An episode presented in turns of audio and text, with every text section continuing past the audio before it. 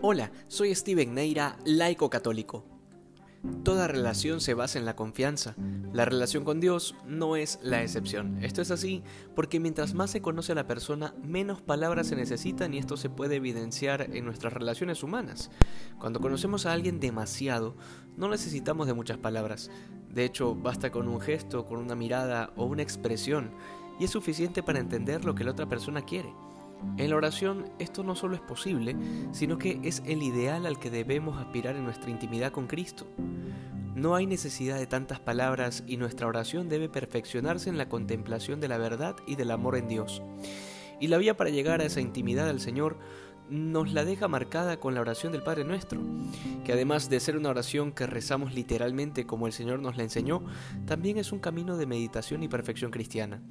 No podemos obviar el hecho de que todos los santos han hecho un camino de virtud por medio de esta oración.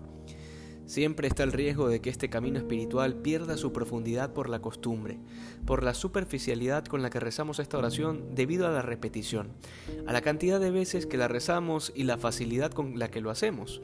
Sin embargo, esto lejos de quitarle profundidad, debería adentrarnos más en la vida divina.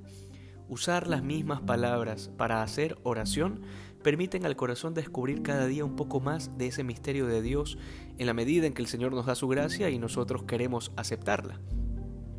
Finalmente Jesús hace una insistencia particular en el perdón, en la capacidad que como seres humanos tenemos para perdonar las ofensas, y de acuerdo al Padre nuestro, esta es una realidad que nos abre también al perdón de Dios respecto de nuestros pecados.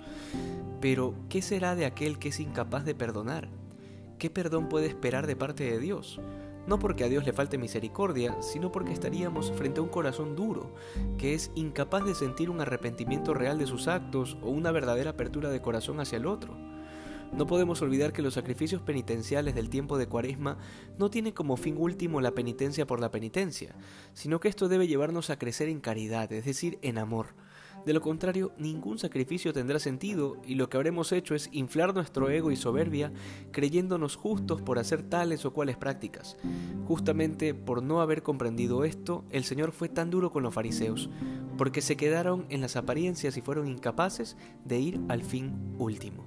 Pidámosle al Señor aquella gracia que necesitamos para poder ver con los ojos del corazón y de la fe. Que hoy seamos más santos que ayer. Dios te bendiga. Thank you